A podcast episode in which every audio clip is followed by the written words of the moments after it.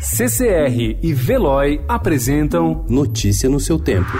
Economia.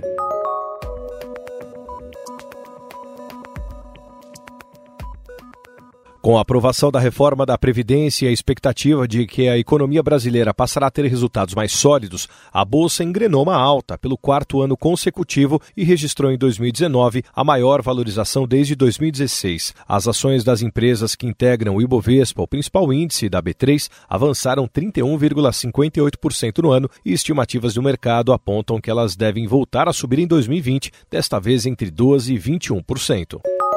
O Departamento de Proteção e Defesa do Consumidor da Secretaria Nacional do Consumidor, a Senacom, anunciou ontem que multará o Facebook em 6,6 milhões de reais pelo caso Cambridge Analytica, no qual a rede social compartilhou sem consentimento informações de 87 milhões de usuários com uma firma britânica de marketing político.